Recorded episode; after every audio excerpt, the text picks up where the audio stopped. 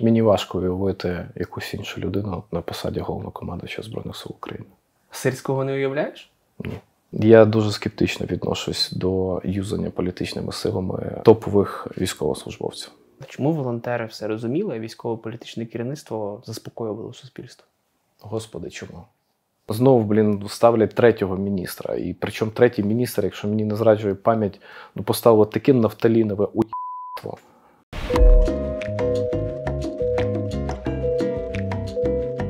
Андрію, вітаю тебе Привіт. на інтерв'ю в Українській правді. Вітаю. Коли заходиш до вас на поверх у воєнний департамент фонду Повернись живим, на дверях висить наліпка Від'їться від себе.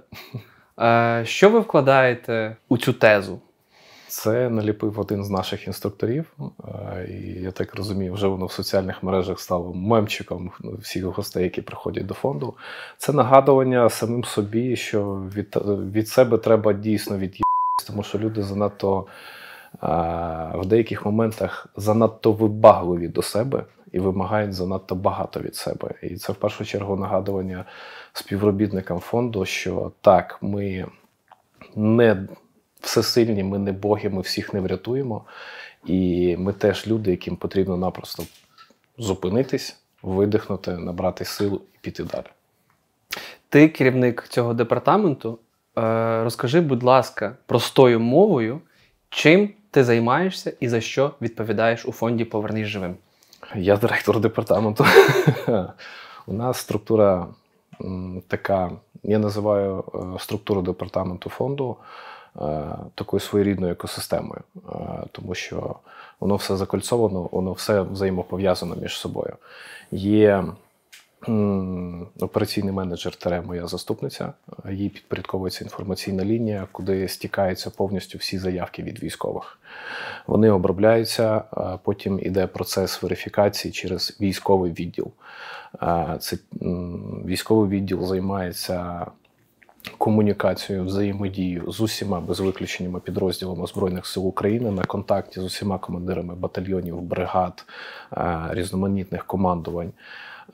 Десь там джарну функцію ми ділимо на двох, я на вищий рівень, вони на нижчий, або підстраховуємо одне одного. І вже в цьому відділі визначається, що якому підрозділу чим ми зможемо допомогти. Наступний підрозділ відповідно йде закупівельний відділ. Це все, що фонд купує. Цей відділ опановує, грубо кажучи, витрачає всі кошти фонду. А, Так, для прикладу. Я цими хлопцями усіма без винятку пишаюся. Закупівельники їх всього на всього троє. А за минулий рік фонд зібрав понад 6 мільярдів гривень. І от більшу частину цих коштів прийшла через них. Е, Потім іде інструкторський відділ. Е, Він найбільший відділ у фонді. Е, Це інструктори з снайпінгу, безпілотчики, артилеристи, тактична медицина і інженерна безпека. Сапери. Люди, які 24 на 7 постійно перебувають в полях, навчають особовий склад. Там підрозділ виходить на відновлення, його доукомплектовують новими людьми. Інструктори включаються по мірі можливості, дуже швиденько навчають їх, переходять на інші бригади і тому подібне. Якщо я не помиляюсь, кількість навчених осіб за минулий рік склала понад 35 тисяч осіб. Це те, що 18 чоловік цього відділу е, пропустили через себе, і це неймовірне досягнення. І тобто всі ці відділи, які ти перерахував, вони під тобою. Підпорядковуються мені так. Ваш фонд передає військовим різну допомогу: рації, пікапи, оптику, все, все, все, що тільки потрібно для захисту нашої держави. І ваші менеджери логістики е, цю допомогу. е, До речі, я забув саме основний відділ, вибачте. Логістика? Це, це логістика і склад. Да. Хлопці просто як бджоли пашуть, і оці сотні тисяч тонн майна вони тягають своїми руками, розгружають, завантажують, вивозять і доставляють по всій Україні. Власне, вони доставляють військовим цю допомогу. І в мене запитання: як задалеко вони заїжджають? Прямо напередок? Да. Ого. Е, можеш розказати історії, тому що очевидно, що були різні випадки, в тому числі ваші менеджери логістики ризикували своїм життям, щоб довести цю, цю допомогу? Чи було таке, що прямо під обстріли вони потрапляли? І потрапляла під обстріли, і тікала від обстрілів. І на превеликий жаль, е, змушений констатувати факт. Були випадки, коли е, менеджер пересувається, і у нього в машині там декілька мільйонів гривень майна е, намагались пограбувати вже навіть в тиловій зоні. Були навіть і такі випадки. Де це було? В якій області? Можеш на кордоні Дніпропетровської і Донецької області. Як це відбувалося? Просто їде людина по трасі, його починає прижимати дві машини. Е, хлопець не розгубився. Він розуміє, що він, якщо зупиниться, буде протистояти чотирьом особам. Треба віддати належні його майстерності водінню, водінню машини. Він все зробив так, щоб від них втікти і виштовхнути їх в кювет, і щоб вони його не переслідували. Він успішно добрався до підрозділу, виконав бойове завдання, так, назвемо це так, доставив майно до підрозділу і повернувся назад. А ви якісь е, засоби безпеки для цього спеціальні? Звісно, є, так. Але дивіться, е, давайте. Ми не розкриваємо чітко, давайте чітко ставити, е, змоделюємо цю ситуацію. Да? А що буде, якщо ти когось вб'єш? А що буде, якщо вб'ють тебе? Тому тут до кожного випадку потрібно підходити настільки виважено і холоднокровно.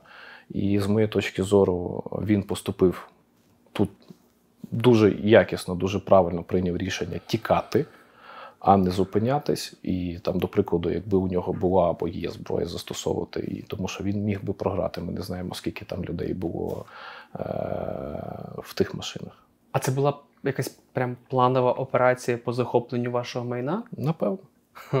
Ви потім якось розібрали? Ми комунікуємо з цього випадку з правоохоронними органами. Є результат. Е, щоб взагалі закрити цей блок, е, нікого не втратили. Всі Ні, все живі? нормально.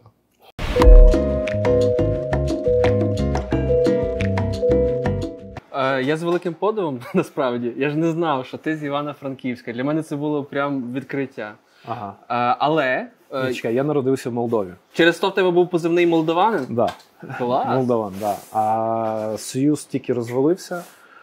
Батько з Франківщини. Ми одразу приїхали в місто Івано-Франківськ.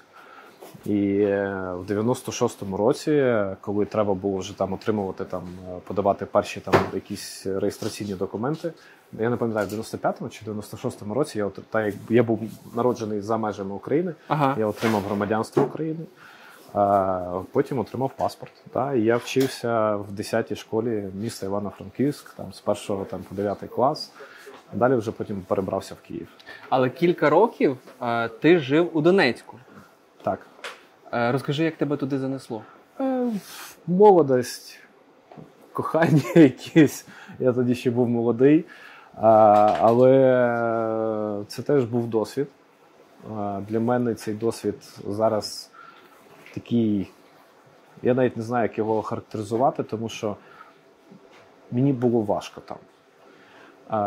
І я завжди постійно намагався знайти якусь е, людині Західної України. Я намагався вибудувати цей комунікаційний місточок, і мені здається, це вдалося. Угу. Я вже потім почував себе там як риба в воді. Людям подобалась е, та культура, та манера спілкування, яку я їм нав'язував. У мене коло знайомств е, збільшувалось. Я тим людям відкривав Західну Україну. Ми постійно їздили там з друзями відпочивати. Вони були шоковані, що там такі красиві у нас Карпати, такі чудові гірські річки. Ще тоді не були такі забруднені, як зараз. Гуляли горами, проводили час. І це був так теж досвід. А в яких роках ти жив у Донецьку? З 7-го, здається, 2007-го по 2000, майже 10 рік, 3 роки. Да. Так сталося, що я ні разу не був в Донецьку. Дуже сподіваюся, що ще буду. Можеш людям, які ніколи там не були, описати, що це за місто, який та який, який там шарм, які люди там живуть? Mm. Саме ну, з твоєї пам'яті. Я розумію, що Донець зараз інший. Е- Мені сподобався е- дикий степ цього регіону. Мені сподобалась природа цього регіону і вона там в багатьох місцях досить унікальна і дуже красива. Мені сподобалось перше, що від чого я шокований, що більшість міст е, на Донеччині було усіяні розами. А, Мені сподобалось е, в Донецьку. А, Та я навіть не знаю. Ну, ну це звичайне пересічне місто України, і там теж е, величезна кількість е, була патріотичного населення, е, які які виходили потім у 2014 році і мітингували. На превеликий жаль, більшості з них з нами вже немає. Серед них величезна кількість моїх знайомих. Як ти думаєш, ми у наступні 2-3 роки зайдемо в Донецьк? Так.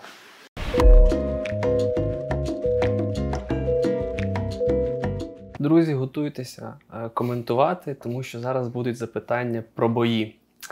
Е, хочу запитати тебе, що зараз відбувається в Бахмуті. Мені дуже прикро, що е, суспільство і засоби масової інформації концентруються тільки на Бахмуті. Якщо глядач не полінується і відкриє карту Deep State, да, він побачить, що Авдіївка знаходиться в такій самій сраці, як і Бахмут угу. в такі має такі самі загрози, де ворог кидає всі неймовірні і наявні сили, застосовує всю і максимум своєї там найкрупнішого калібру зброї для того, щоб відрізати фланги і оточити ці міста. Тому не Бахмутом єдині. Таку саму загрозу я бачу на напрямку Авдіївському. І вони синхронно рухаються до того, що можуть бути захопленими або повністю оточеними. І ворог намагається е, прикласти максимум зусиль, щоб відрізати нам всі шляхи потрапляння в ці міста. Відповідно, коли ми втратимо останню навіть дорогу.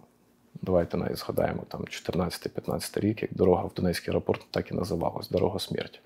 Mm-hmm. Е, І залишити нам єди, єдиний канал логістики. От тоді, звісно ж, буде прийнято рішення на вищому військовому і військово-політичному рівні е, виходити з цих місць чи не виходити. Але ми цього робити не будемо. До останнього ми будемо боротися за ці міста. Чому? Відповідь дуже проста: ми не маємо права е, просто так віддавати свою територію.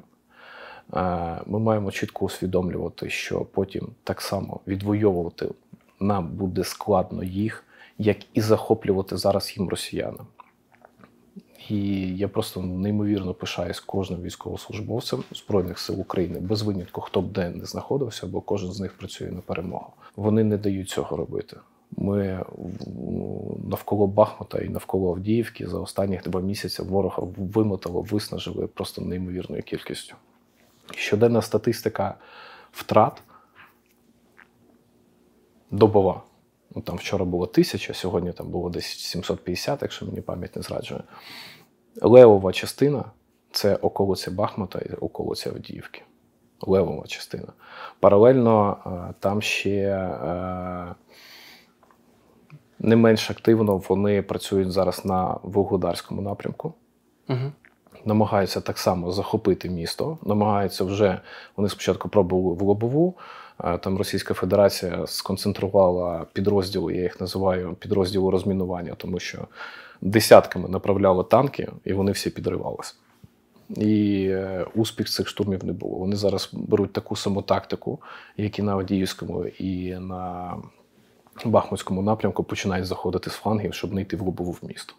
Да, Там частина підрозділів в лобову від, е, відтягує увагу, але основна, основні баталії точаться на лівому і на, на правому флангах е, у цих всіх трьох міст: Буглудар, Авдіївка, Бахмут.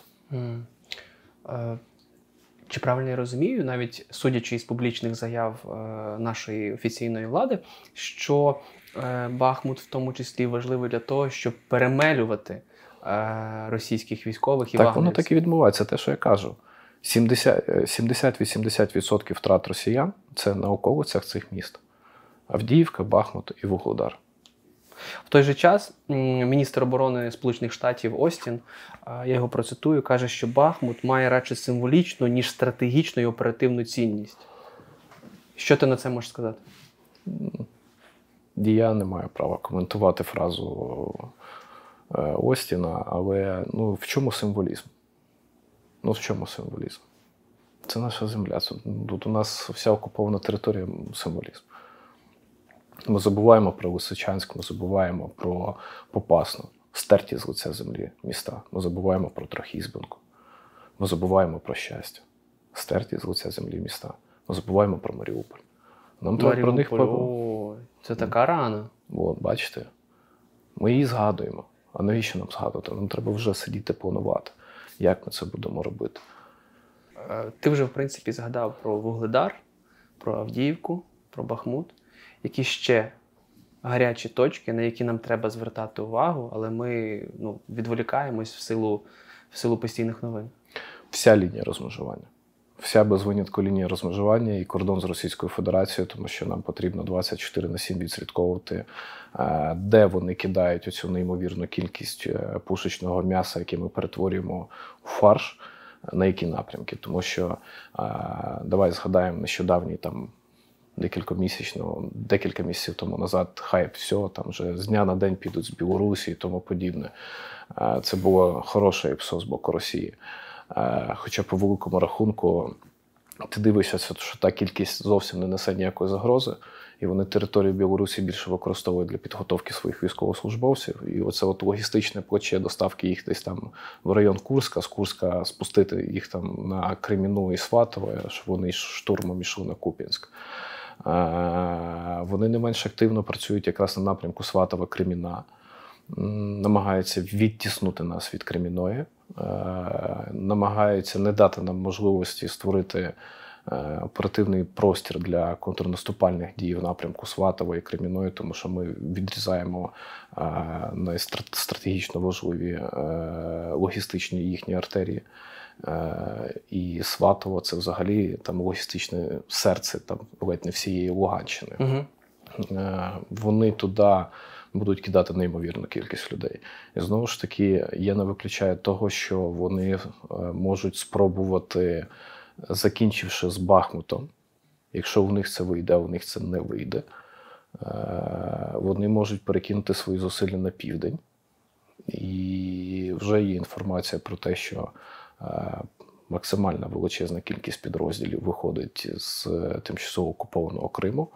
Е, і постійно щось там проводить демонстраційні поки що, поки що демонстраційні дії е, на південному напрямку, там Оріхово, Гуляйполе. Тому що це їм відкриє дорогу від обійти з флангу е, Вугудар і направитись по напрямку Курахова. А Курахово це вже все кінець там Донецької області, далі вже Запорізька область. Попередніх інтерв'ю ти ще до початку повноштабної війни ти говорив, що досить детально вивчав е, доктрини е, доктрини Російської Федерації, та військові доктрини. Ну, коли був час, так. Коли був час. Е, Тому ти можеш якось зараз протрактувати, е, які цілі Росія ставить собі е, до літа, там, на найближчі місяці? Скажу з таким легким сарказмом: знищити найбільшу кількість своїх громадян за що їм величезно дякую. Дякую Збройним силам України, які це роблять найбільш ефективно. Так, супер.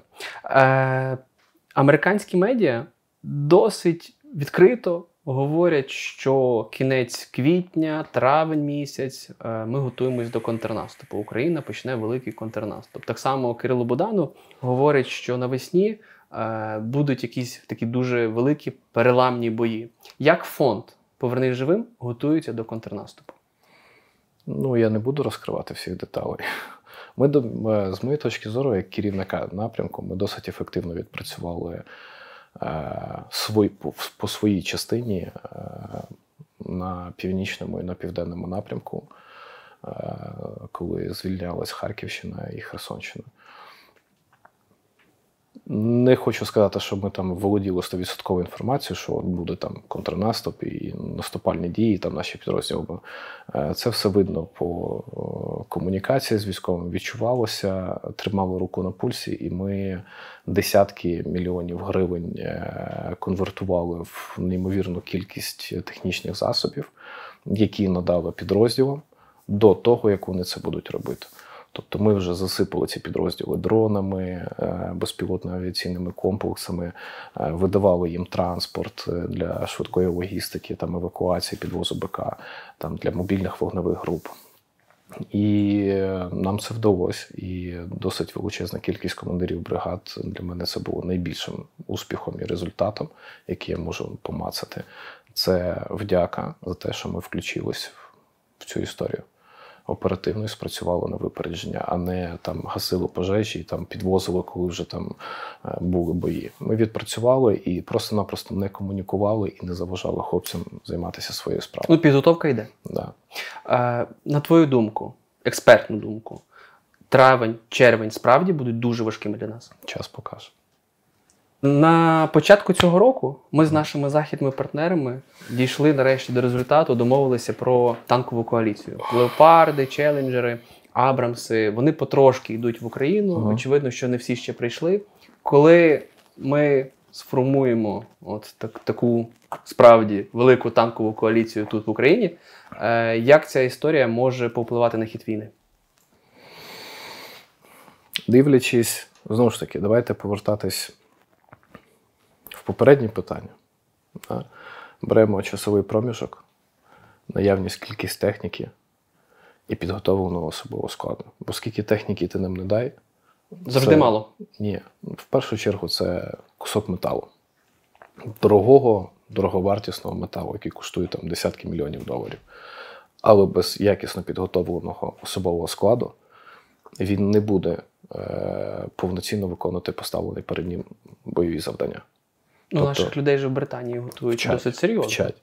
І їм, мені здається, треба е, дати ще трошечки більше часу, щоб приїхати, е, повернутися сюди, отримати цю техніку і ще поганяти на ній тут, подивитись, ну, щоб він в, в цьому новому танку почував себе як риба в воді. Мгм. Ну, так як ти за кермом, мгм. або я не знаю, або я, як я за кермом. Е, Друга історія е, це історія про планування. Звісно ж, е, вище військове командування буде виходити від якості і кількості підготовленого складу і кількості цих танків.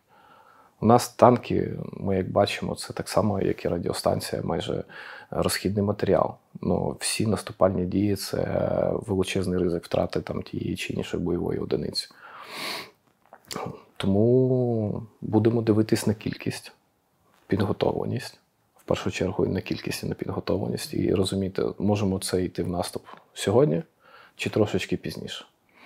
Чи варто нам одразу пускати ці танки в бій, чи тримати і формувати повноцінний бойовий кулак? А як я бачу, то зараз йде формування. Ніхто їх в бій особливо не пускає там по один-два танка. Звідки у тебе така інформація? Е, аналітичний розум, аналітичний Да? розум. Ну, да. окей. Хотів тебе також запитати таку історію. Ми ж е, так само, як і про танки, зараз намагаємося вести, намагаємося вести комунікацію про винищувачі, саме про F-16. На жаль, поки що не вдається.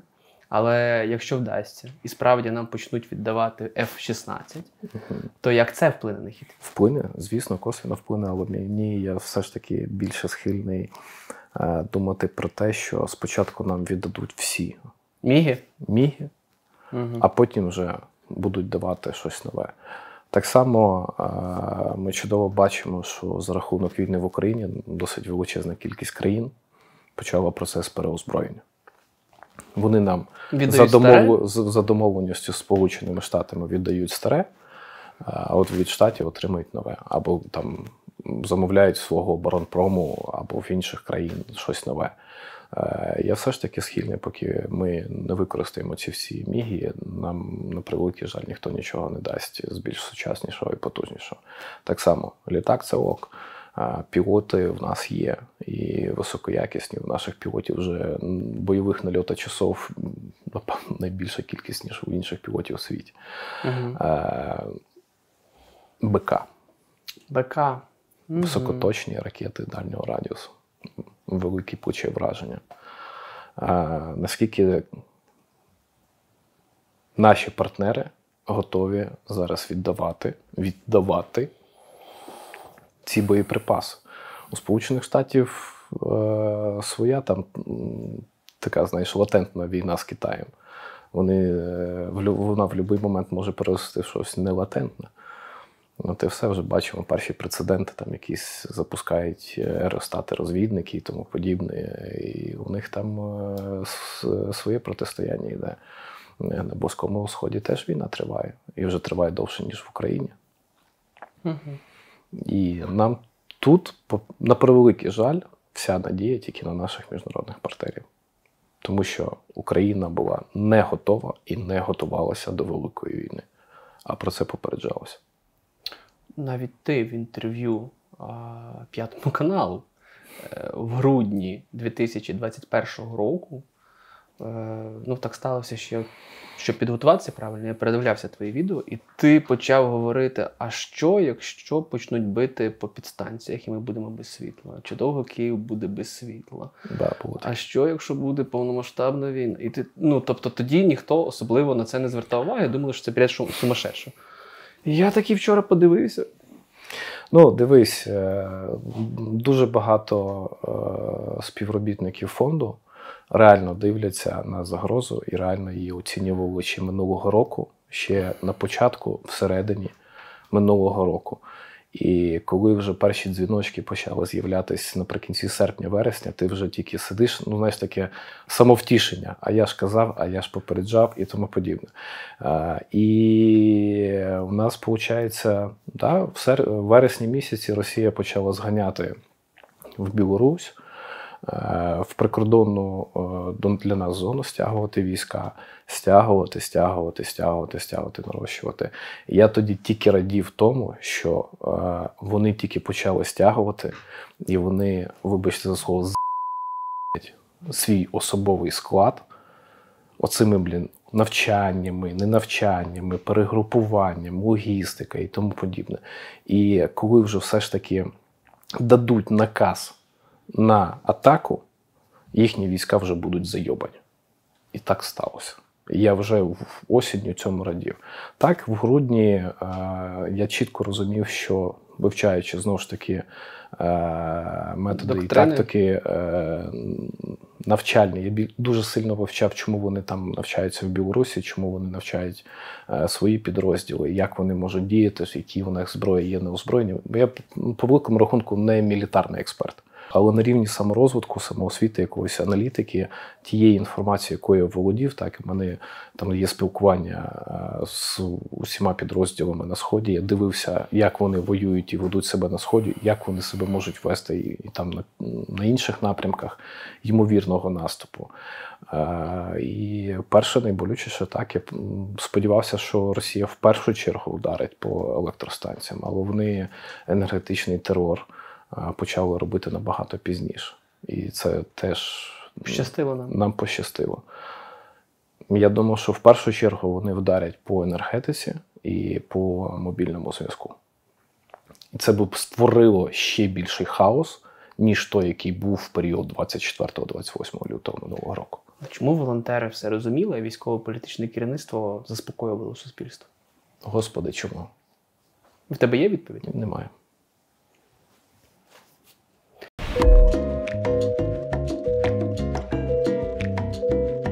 Поговоримо тепер про військово-політичне керівництво. Ти дуже добре знайомий і давно знайомий із Валерієм Залужним. Е, В тексті наших колег Reporters ти дуже детально розповідав про своє знайомство із Залужним і про його е, позивний волонтер. Чому Валерій Федорович волонтер? Я не питав сьогодні про це, чесно. Е, У нього так був цей позивний, мені здається, вже дуже давно. Е, Я з ним познайомився вперше, коли був військовослужбовцем 53-ї бригади. На полігоні Широкий лан після того випадку, що там сталося, насправді нас кинули трошечки в нелюдські умови. Е, Частина військовослужбовців підрозділу пішла в прокуратуру пішки е, мітингувати. Створився такий хайп, кіпіш е, і тому подібне, тому що були нелюдські умови для проживання. І взагалі там я навіть не хочу згадувати про цей позор, який тоді був присутній в Збройних силах України. Приїхала величезна купа комісії е, в складі там Віктора Миколаївича Муженка, е, Наєва е, і там величезної кількості полковників і генералів, серед яких був полковник Залужний. Він тоді, якщо я не помиляюсь, був на посаді заступника з бойової підготовки чи чи першого заступника. Він був замнаєва в оперативному командуванні Схід. Ну, скажу uh-huh. так, бо не пам'ятаю на якій посаді. Ми тоді вперше з ним познайомилися. Він досить е, людина, яка мені на 100% імпонує. Він відкритий, щирий, спокійний, виважений, стриманий у спілкуванні. Він е, досить активний в соціальній площині. Він постійно все читає, він постійно це аналізує е, і відфільтровує. Угу. І Я просто десь там стояв в стороні, там стоїть купа генералів, а тут я такий сержантюха, грязний, е, нікому не нужний. От. І він мене до себе підкликав і каже: Ти писав про це все в Фейсбуці? Теж? Я кажу, так. А тепер тобі ставлю завдання. Всі проблеми ми виправляємо. Твоє завдання вирівняти це все в публічній площині. Я такий слухаюсь. Справився? Писав пости? Так. Е, Які в тебе сьогодні? Тоді я я тоді пам'ятаю, е, сторінки бригади не було. Я створив сторінку бригади, і на тій сторінці якийсь е, показував результат, що так, там хлопцям видали те, вирішили проблему таку-то, таку-то. І трошечки вів ту сторінку. Я зараз навіть не знаю, що з нею, там в кого ті права на ту сторінку і тому подібне. Е, накачав аудиторію негативом і почав розказувати, як має бути. От так. Да, От розчар... да. Розчарував ядро. Чому розчарував? Ну слухай, е, це ж добре, коли вирішується проблематика. Да? Е, погано, що вона була створена за таких умов. Бо 53-я бригада тоді вийшла з Авдіївки. Угу. Ми перемістились на полігон 1, потім нас перекинуло це на Шерлан. Ну, коротше, і приїхали там ні палаток. Ну, палатки є, а там тупо визначило місце. От ви тут ставите палатки. Куди? На чому? Там по коліна болота було. Там танки застрівали в тому болоті. Деякі танки, які заїжджали на полігон, вони таки простояли місяць часу, поки земля з болотом розмерзлась, і ми їх змогли висмикнути. Але ну come on, це це був такий прецедент, який, в принципі, мав би статися, тому що після того на на полігоні Шерлан почались безповоротні процеси покращення умов для там, підготовки військовослужбовців. Е, ви зараз комунікуєте із Залужним? Звісно. Е, можеш його, ти в принципі вже почав описувати, характеризувати його, але мені би хотілося, щоб ти вмістив в одне речення, от який Валерій Залужний, як головнокомандувач. Мені важко уявити якусь іншу людину на посаді головнокомандувача Збройних сил України. Сирського не уявляєш? Ні. Я говорю в форматі 22-23 року. Важко уявити іншу людину на цій посаді. І він показав, що це був найкращий вибір з усіх наявних офіцерів Збройних сил України. Чому? Досвід, стратегічне бачення. Е, кругозір. І знову ж таки, повторюсь, виваженість, стриманість і обізнаність. Це, ну і на перше місце я би поставив людяність. От мені в ньому подобається людяність. Оці всі е, хард-скіли, софт-скіли і компетенції в ньому присутні. І інколи їх немає в інших е, офіцерів. А хотілося б, щоб було в більшості. Він приклад для, для всіх, яким потрібно бути командиром. Він був на різних посадах. І жодного разу, спілкуючись, от, да, ми вже проговорювали, яке коло мого спілкування там, за 7 робот, е, років роботи в фонді, я жодного разу не почув поганого слова по нього ні в по комунікації, ні по прийняттю рішень, ні по поведінці. Зовсім ні від кого, жодного разу. І це є круто. Чого не скажеш там про інших офіцерів? Командувач сухопутних військ Сирський. Дай одним реченням йому характеристику. Та ти йолки палки Це нове майбутнє покоління командирів, які здобувають досвід, і він в нього вже є. І він в нього вже є здобутий ще в перебуваючи на посаді командуючого е, оперативного е, операції Об'єднаних Сил. Е, Цей досвід він примножив, коли планував, і я пишаюсь цією його плануванням харківського контрнаступу, звільнення Харківщини. І це був приклад. Він вже показує, що він може. Він вже показує свій досвід. І це повноцінний, е, якісний кадровий резерв, який повинен бути присутній в усіх структурах Збройних сил України. Керівник ГУР Кирило Буданов. Ти мене зараз під статтю підводиш.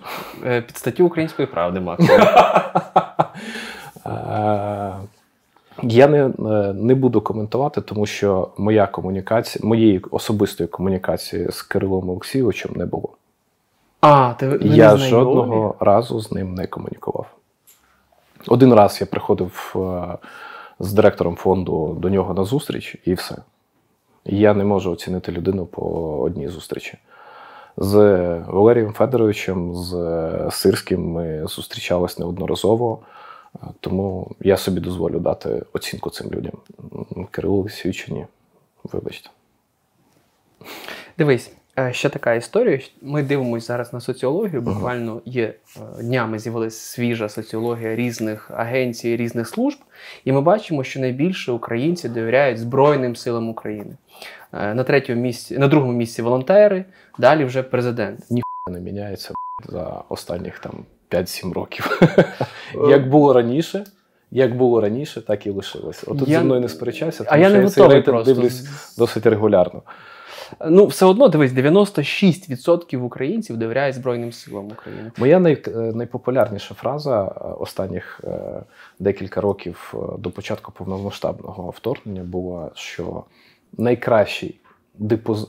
Збройні Сили України це найкращий ваш депозит у власну безпеку. Я з цим слоганом ходив і просив кошти, і цей слоган застосовував в якихось е, публікаціях, матеріалах, коли просив там дати нам гроші на той чи на інший проєкт. І е, я пишаюсь е, своїми колегами і всією командою фонду, яка спромоглася до 24 лютого 2022 року реалізовувати проекти, які вплинули на хід бойових дій на самому початку. І один з цих проєктів це модернізація ППО сухопутних військ, куди ми вклали в сьогоднішніх рамках вклали ну просто сміхотворні кошти, там декілька мільйонів гривень. Але це дало можливість нашим е, сухопутним е, зенітно-ракетним комплексам ну просто щелкати як горішки ті орлани, і ті літаки, і ті гелікоптери. Якби ми цього не зробили, їм це би було робити в десятки разів важче. Ми просто модернізували канали зв'язку, зробили мобільні командні пункти і пришвидшили потік інформації прийняття рішень. Все. Як результат, я потім е, всі там зенітно-ракетні полки об'їздив, переговорив з усіма командирами. Я коли побачив статистику, там 360 плюс орланів за два місяці, це результат. Це скільки невідкоригованої артилерії, це скільки е, врятованих наших життів. Я коли мацаю цей результат, він для мене мотивацією виступає.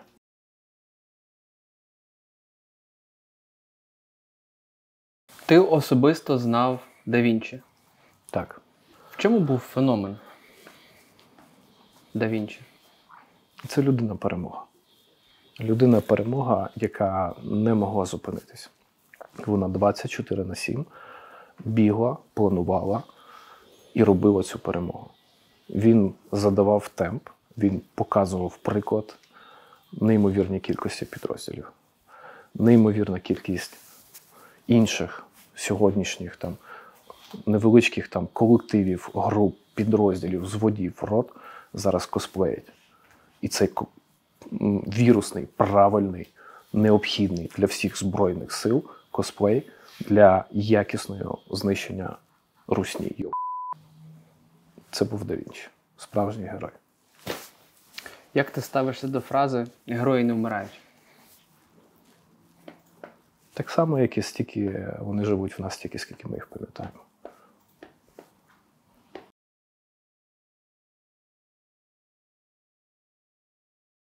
Хочу поговорити е, в такому передостанньому блоці про ветеранів.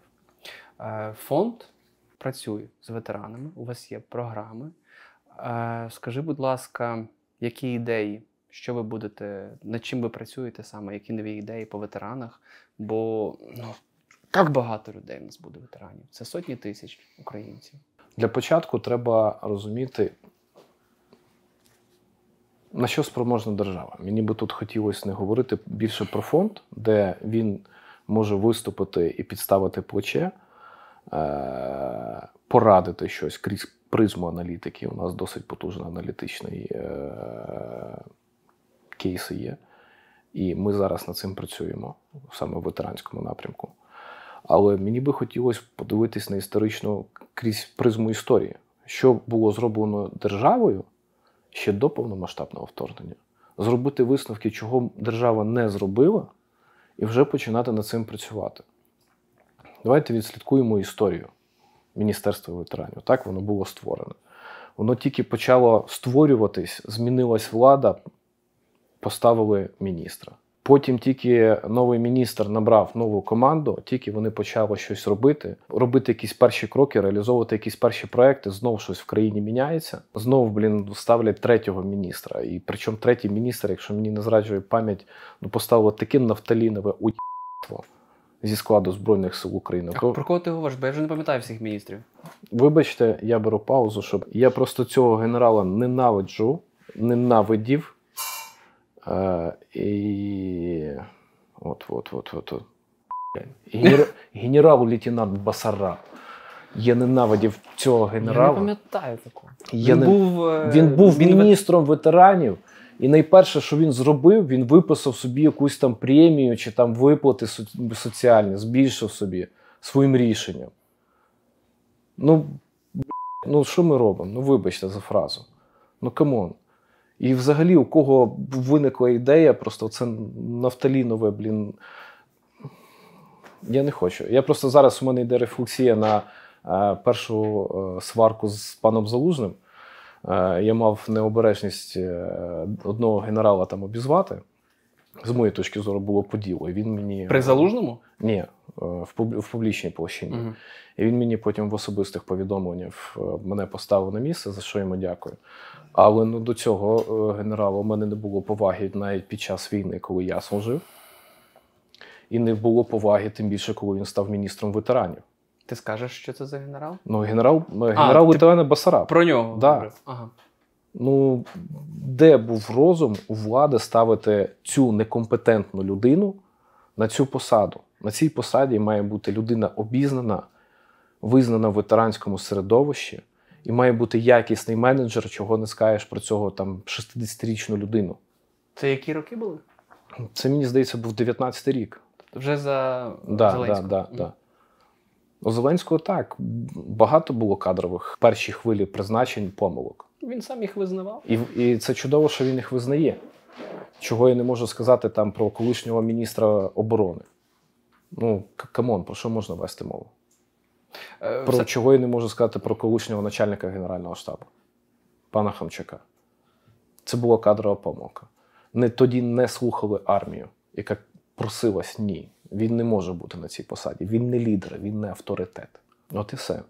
Тому е, треба дивитись крізь призму історично і дивитись на свої помилки, чого країна не зробила. Тому що ці помилки нам вказують на те, що нам потрібно буде робити сьогодні, вже починати саме зараз робити. Тому що у нас кількість ветеранів x10. Якщо с- до Це 20 в кращому разі. в кращому разі. 10. Якщо е, е, ми ще не говоримо про е, я потім перейду до соціальної такої е, ями е, і поясню чому. Е, якщо у нас там кількість ветеранів до 24 лютого минулого року складала там 350-360 тисяч осіб, да? зараз вона збільшиться. Угу. А ще давайте порахуємо дотичних до ветеранів людей, Мгм. які теж будуть потребувати уваги від держави, якоїсь Родичі, реабілітації звичайно.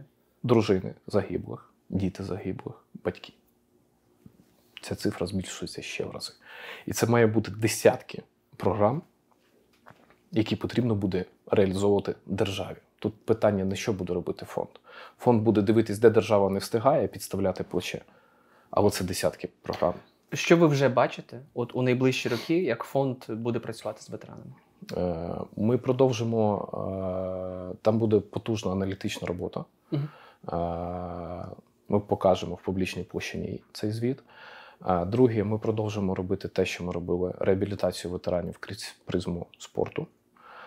Це буде наша інвіктус збірна. І далі вже будемо дивитися на свої спроможності, що ми можемо реалізувати ще. Ти сам ветераном свого часу і залишаєшся. Ні, я Але все одно ти приходив, виконував бойові завдання, ти був розвідником. Е, З чим ти зустрівся у мирному житті? Були якісь проблеми? Я не встиг зустрітись в мирному житті ні з чим, тому що після демобілізації через 5 днів я почав працювати в фонді Повернись живим і повернувся назад на фронт. І Знову довелося їхати на схід. е, Так, так, так. Я 1 травня, як зараз пам'ятаю, 1 травня я приїхав, повернувся додому. 7 чи 5 травня я з, е, прийшов на день народження фонду. А, через три дня я прийшов в співбесіду і почав працювати в фонді. І ще через два дня я поїхав на схід. Ти взагалі нічого по собі Я не відчув. Ні. Мгм. І перші роки 70-80% е, часу я проводив саме на фронті. Так, тоді запитаю таке: як ти ставишся до простонародного вислову, який, яке ми зараз дуже часто чуємо? От хлопці з фронту повернуться і наведуть порядок. То як ти до цього ставишся? Ми це, ми це вже проходили. Нічого не вийшло. Я дуже скептично відношусь до юзання політичними силами е, топових військовослужбовців. Дуже скептично. Це є неправильно. І в свою чергу мені би хотілося попередити хлопців про цю небезпеку і подивитись на досвід тих людей, які вже юзали. Їх просто використали. Не дозволяйте себе використовувати, тому що політика це найбрудніше, що є в цій країні після корупції. Ми бачимо також соціологію, що більшість українців вірять, що перемога буде у наступні півроку рік. Лише 20% е, вважають, що більше року. Як вважає Андрій Римарук? Коли буде перемога?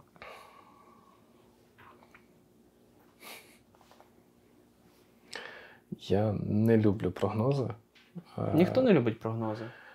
Все залежить від кількості і від якості матеріально-технічної допомоги. Людей ми знайдемо, ми навчимо. Ми опануємо наявну, сучасну, новітню, модернізовану техніку. Тільки дайте нам її і побільше боєприпасів до неї. Тому що нам не треба давати техніку, до якої ви не дасте боєприпас. Як не вигоріти волонтеру?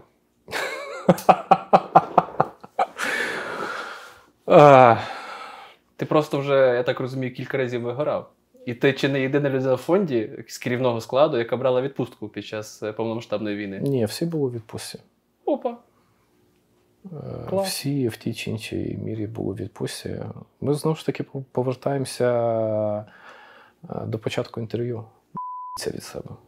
Від хоча б з періодичною активністю. Е, Для мене ця робота,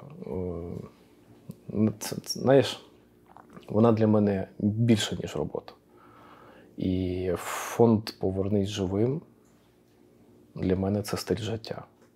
Вже на превеликий жаль, який, а може на превелике щастя, е, які е, вже знаєш так на генному рівні е, влізли мій в косний там мозок і нервову систему.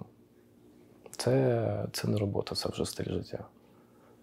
Я вже не звертаю уваги там на якісь соціальні плюшечки чи там ще щось. Я просто-напросто ловлю кайф від того, що я роблю.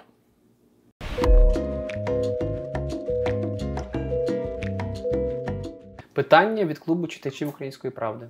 Друзі, до речі, вступайте в клуб читачів Української правди, щоб мати змогу ставити запитання нашим спікерам. перше запитання Валентина Кузик ставить. Е, який консервативний прогноз фонду щодо війни на 23-й рік? Давайте слово прогноз поміняємо на слово загрозу. Найбільша загроза цієї війни для нас може бути це перехід в оперативну і тактичну паузу. Не можна давати і зупинятись в ходу цієї війни. Тому що якщо ми, як тільки ми зупинимося, нам буде ще важче відвоювати територію. Нам не треба ворогу давати можливості будувати фортифікаційні споруди, будувати нову лінію розмежування, яку ми отримали в 2015 році, з якою ми нічого не змогли як у військовому, так і в політичному плані зробити протягом довгих років, що дало можливість Російській Федерації підготуватись до чергового, ну, до повномасштабного вторгнення. І перехід в тактичну або оперативну паузу це буде дуже великим мінусом для нас. І дуже величезним викликом, і ще, найбіль... ще й більшим викликом, з моєї точки зору, ніж повномасштабне вторгнення. Тобто треба дотиско- дотискати історію до, кінця зараз? До останнього. Розумієш? Для мене перемога це вибір. Вибір вчорашнього дня, сьогоднішнього, завтрашнього дня. Я, я вибрав перемогу, і як і більшість громадян, свідомих громадян України, і буду над цим працювати до останнього. От і все. Нам не потрібно зупинятися. Як тільки ми зупинимося, все. І от якраз оця зупинка тимчасово вже в суспільстві починають говорити і про те, що а, там все там війна. Наприклад, мені неприємно розуміти, що для більшості там киян війна закінчилась. От воно десь там бухає, десь там люди гинуть. Ну, ми, ми, ми знову ми, вже починаємо повертатись в 17, 18, 19 рік. Ці меседжі вже я починаю чути від блін, людей, яких би мені не хотілося чути. Який саме меседж? Мислячих чи не мислячих, я намагаюся вже обмежувати себе від них спілкування. Будувати, вибудовувати такого спілкування навколо, навколо тих людей, а, які працюють на перемогу, а не на те, що там ну хай собі воюють, а в нас тут бізнес. Ну, ти, блін, виходиш з, офісу, йдеш додому, тут все вже. Мажори на джипах літають, п'яних за кермом прокурорів затримують, тих на хабаря. Ти повертаєшся, блін, в 23, там, 22 лютого минулого року. Come on. Е, Наступне питання: як просувається проєкт Black Box? Попри секретність, чи бачили ми вже його в дії на фронті? Десятки разів. Бачили? Да. Ну то підсвіти щось, будь ласка. Десятки разів. Десятки разів. Так. Ми потім, потім я сподіваюся, колись е, зберемо підбірку е, того, де бував блекбокс, і що він палив. І це буде унікальна, неймовірна історія. Є розуміння, коли ви розкриєте секретність? Можливо, цього року. Будемо чекати. Е, ще питання, яке мене смішить. Ти взагалі е, поплаву слухаєш? Ні. Добре, тоді це питання буде не по адресу. І останнє. Як Ну задавай, раз вже Ну, поплаві, питання давай. просто таке, воно конкретно по поплаві. Чому на поплаві всі ведуть себе так, ніби все знають, але звичайно, що нічого нікому не розкажуть. А, ну звісно, це до учасників поплави.